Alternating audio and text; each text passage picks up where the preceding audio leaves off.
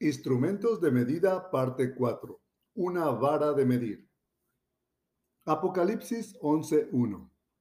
Entonces me fue dada una caña semejante a una vara de medir y se me dijo, levántate y mide el templo de Dios y el altar y a los que adoran en él.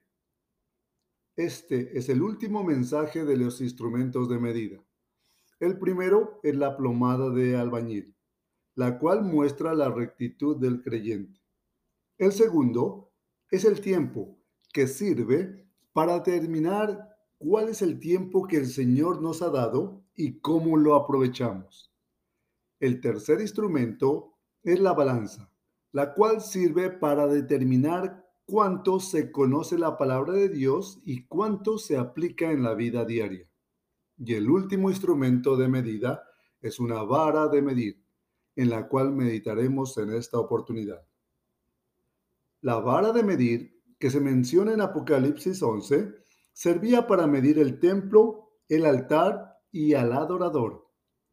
El sentido literal de medir es calcular las dimensiones de algún objeto y el, y el sentido figurado es evaluar o juzgar.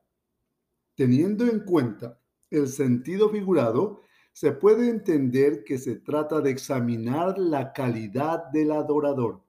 En primer lugar, recordemos que el Señor Jesús habla de un adorador que adora en espíritu y en verdad. David habla de tener un corazón contrito y humillado ante la presencia de Dios. Y Levítico 23, 27 habla de presentarse a la santa convocación con almas afligidas, es decir, almas humilladas o quebrantadas. Pablo en dos ocasiones habla de examinarse y probarse. La primera vez con respecto a la cena del Señor y la segunda con respecto a la fe. Del Hijo pródigo se dice que volvió en sí, es decir, examinó su condición. 1. ¿De dónde había salido? 2 lo que estaba haciendo y tres, lo que debía hacer.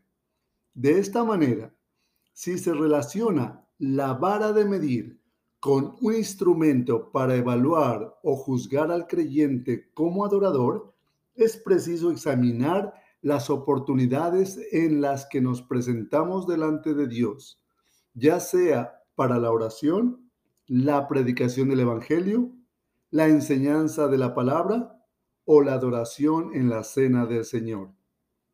Nos presentamos distraídos, pensativos, desconcentrados o cansados, o nos presentamos diligentemente a adorar no solo con los labios, sino también con el corazón, y aún con el alma, la mente y toda nuestra fuerza.